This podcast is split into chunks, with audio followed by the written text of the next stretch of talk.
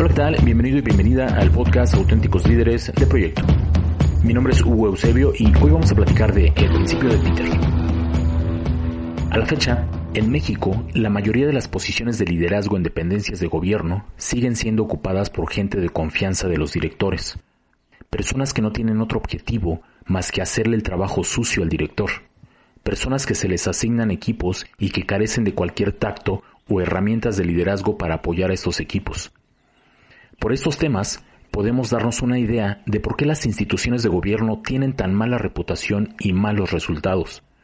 Pero sobre todo se entiende por qué la mayoría de las personas que trabajan en gobierno siempre están de mal humor, en especial las que atienden al público. Pero no hablaremos de temas de gobierno, ya platicaremos de estos temas en futuros episodios. Hablemos mejor de las empresas privadas, esas empresas que con esfuerzo y trabajo se van abriendo camino en el mercado para ofrecer sus productos y servicios. Estas empresas no pueden aplicar esas prácticas de gobierno. Estas empresas no deberían asignar personas sin un perfil y herramientas de liderazgo que les permitan dirigir equipos. Y sin embargo, me las he encontrado.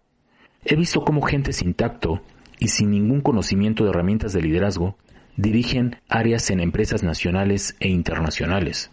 Y es una pena cómo tenemos que estar soportando a estas personas solo por la posición que ocupan. Pero ya nos lo había adelantado Lawrence Johnston Peter desde 1969 en el libro El principio de Peter.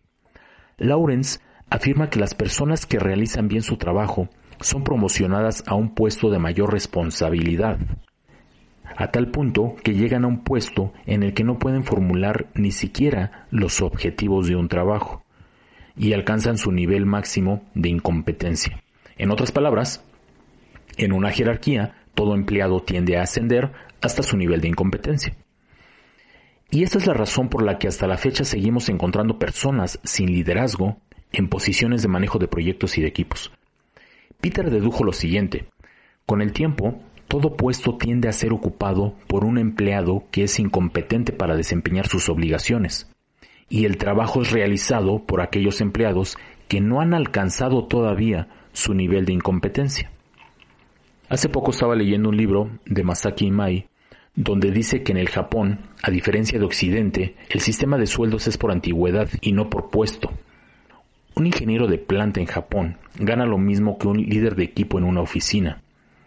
A diferencia de Occidente, que los puestos etiquetados como líder tienden a ser mejor pagados. Esto provoca el querer ascender a toda costa.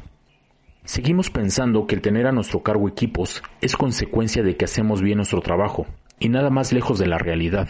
El que una persona haga un buen trabajo operativo no lo convierte en un buen líder de equipo. Estoy seguro que debemos de disociar el aumento de sueldo de posiciones de liderazgo. De lo contrario, la gran mayoría independientemente de sus capacidades, querrán ser líderes aunque no tengan la dedicación para ello. Como ejemplo tenemos un buen deportista. Quizá gana más que un director técnico, pero eso no le da derecho a usurpar la posición de director del equipo. Y hasta aquí el tema de hoy, búscame en formatalento.com donde te podemos apoyar con auditoría y acompañamiento en tus proyectos. Muy pronto encontrarás formación en línea de herramientas de liderazgo y gestión de proyectos y ahí mismo únete al canal de Telegram para mantenerte informado. También visita udip.mx donde encontrarás la revista Líderes de Proyecto, escrita por el equipo de nuevos líderes especializados por industria. Por hoy es todo, gracias por escucharme, cuídate mucho y recuerda que este podcast es para toda persona que no se dedica a liderar proyectos como actividad primaria, pero que entiende la importancia de adquirir habilidades de liderazgo y gestión de proyectos. Nos escuchamos el próximo episodio por iBox, Spotify y también por YouTube. Somos Projector y hacemos proyectos.